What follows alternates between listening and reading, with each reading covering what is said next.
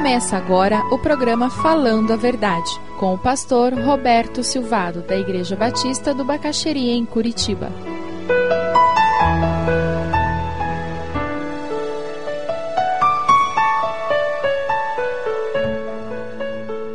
Abra sua Bíblia lá em Romanos 10. Eu queria que nós estivéssemos refletindo sobre uma das dimensões mais importantes dessa mordomia cristã, que é a mordomia da salvação recebida. Uma das coisas mais preciosas que existe na vida cristã é o quê? É a salvação que nós temos. E merecida, a certeza de que se morremos hoje, vamos para o céu. E você, quando experimenta isso, você se torna responsável por essa experiência. Porque é assim Deus escolheu que nós nos converteríamos, nós experimentaríamos essa salvação através de outras pessoas. Então, quando nós nos convertemos, nós nos tornamos responsáveis por essa experiência que tivemos, que é preciosa demais para ficar guardada só comigo, é preciosa demais para ser escondida e não ser vivida por mim em toda a sua plenitude. Eu tenho que viver essa experiência em toda a sua plenitude e tenho que reparti-la com aqueles que ainda não descobriram. Eu já falei várias vezes desse púlpito e repito hoje. O Jesus e a igreja que a maioria da sociedade rejeita, eu e você rejeitamos também. Porque o Jesus que eles rejeitam não é o Cristo que nós conhecemos. A igreja que eles rejeitam não é a que nós conhecemos. Eles rejeitam uma igreja que é uma instituição, que é um rito, que é vazia, que é exploradora, manipuladora. É essa igreja que a sociedade rejeita e eu também rejeito esse tipo de igreja. Você não rejeita? O Jesus que eles rejeitam é um Jesus estraga prazer, é um Jesus que proíbe tudo, é um Jesus que fica lá de cima procurando a hora que você pisa fora da linha e dá um tiro em cima de você. É um Jesus que é insensível às suas necessidades. Esse não é o Jesus que nós encontramos. O Cristo que nos salvou é outro. Esse é o desafio que está diante de cada um de nós, homem, mulher, jovem, adolescente, criança, mostrarmos essa sociedade que esse Jesus Cristo que nós confessamos como Senhor é diferente do Cristo que eles têm mentalizado, imaginado, pensado que existe. Veja o versículo 13. É por isso que a fé cristã, o cristianismo, é tremendamente vinculado com confissão. É impossível viver a fé cristã sem confessar, sem confessar publicamente. Como que eu posso levar alguém a ter essa experiência? Olha, sendo bom mordomo dessa salvação que eu encontrei, vivendo essa salvação na plenitude e falando para essa pessoa dessa salvação que eu encontrei.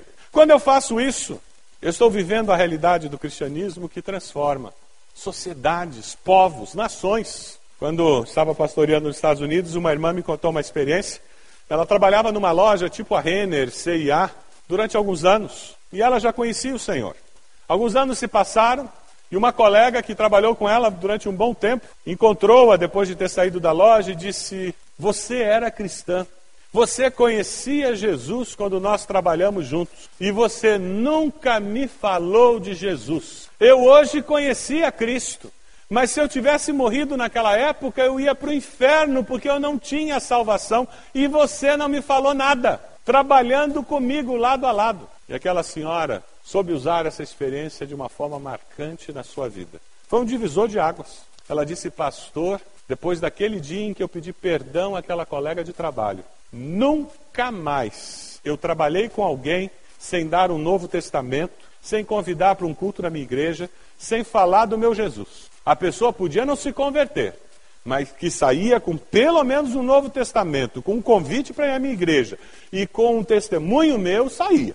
E Deus pede algo mais de nós? Tem alguém com quem você trabalha que precisa ouvir algo mais do que uma vida eticamente correta? É muito bom quando nós somos pessoas com uma ética cristã de acordo, honestas, sinceras, verdadeiras. Isso é louvável e devemos prezar por isso. Mas estamos falando de algo mais, de ir um pouco além. Essa salvação é preciosa demais. O versículo 14 nos fala como que acontece o processo de alguém vir a invocar o nome do Senhor, como acontece o processo de alguém vir a conhecer o Senhor. Para alguém ser salvo, ele precisa invocar o nome do Senhor. Na é verdade, nós já vimos isso. Não depende do que a pessoa faz. Ela precisa chegar a um determinado momento em que diz: Eu reconheço eu declaro, eu confesso que Jesus é o Senhor da minha vida. Mas como que ela vai invocar se ela não crê? E como que ela vai crer se ela não ouvir a mensagem? Como que ela vai ouvir a mensagem se não tiver alguém anunciando? Como que alguém vai, vai anunciar se não for enviado? Não faz sentido essa lógica? Simples, direto, objetivo. Eu tenho que invocar, mas para que eu possa invocar a Deus, eu tenho que crer em Deus. Para que eu possa crer em Deus, eu preciso ouvir de Deus. Alguém tem que me falar dele. Para que eu possa ouvir, alguém tem que me falar, e para que alguém possa me falar, essa pessoa tem que ter vindo na minha direção com um senso de missão muito definido no coração. Quando nós vemos esse texto, normalmente nós já pensamos nos missionários, né? Abençoados missionários. Mas será que só os missionários é que têm essa função, essa missão? Ou será que nós também estamos envolvidos nisso? Porque não existe secular e sagrado na vida do cristão, tudo é sagrado. E você tem que ensinar aquela classe, você tem que consertar aquele carro, você tem que fazer aquela cirurgia, consertar aquele dente, fazer aquele protesto, aquele habeas corpus lá, você tem que fazer tudo isso para a glória de Deus, porque é santo. É o meu tempo que está sendo usado, a minha habilidade. Aí eu venho aqui, canto também, dedicando ao Senhor, porque é santo esse tempo. Sabe, tem muita gente que nunca vai encontrar um missionário daqueles. Eu, durante muitos anos, toda vez que eu pagava uma conta, eu deixava um folheto. E durante algum tempo eu parei de fazer isso. Aquele, aquelas coisas que eu perdi o hábito. E agora eu estou me forçando de novo a voltar. Estou carregando folheto em tudo quanto é canto, bolso, carteira, no carro. Eu paguei uma conta, eu entrego um folheto para a pessoa. E se deu chance, eu falo. Porque se eu não fizer isso, quem vai fazer? Quem que vai fazer?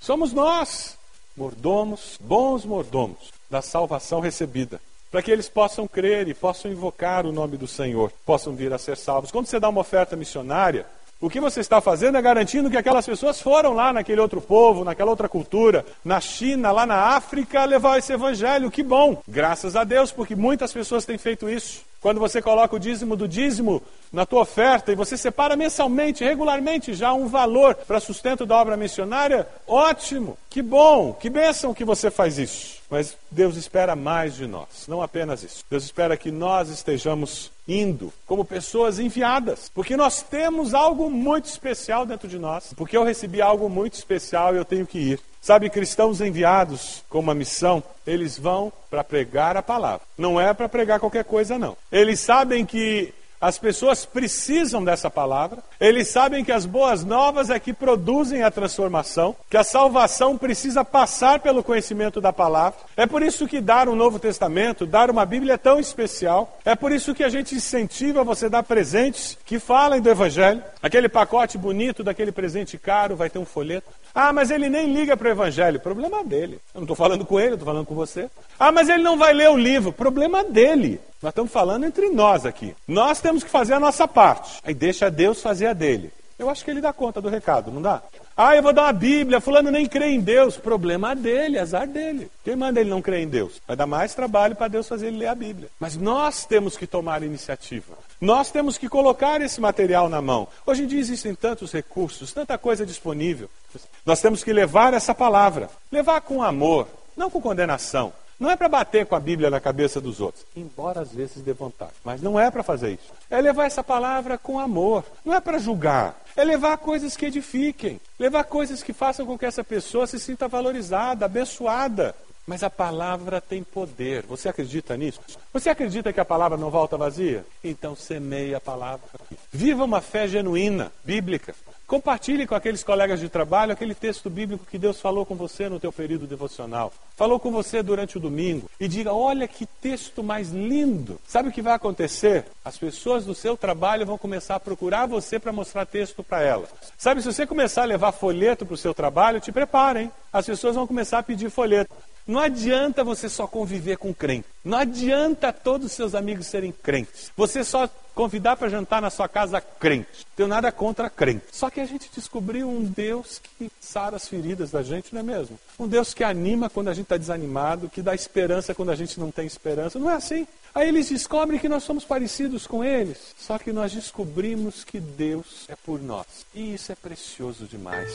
Ser bom mordomo da salvação que nós temos é garantir que as pessoas vejam em nós que seguir a Cristo é a melhor coisa que tem no mundo. E fiquem perguntando para a gente como é que eu posso seguir esse Jesus. Sabe quando você faz isso, você constrói pontes, pontes de Deus. Peter Wagner, muitos anos atrás, chamou esses relacionamentos com pessoas que não conhecem a Jesus como pontes de Deus, por onde o amor de Deus sai de um coração que já experimentou esse amor e chega no outro coração que ainda não foi tocado por esse amor. Quantas pontes de Deus você tem? Você tem orado por pessoas para que elas venham a crer?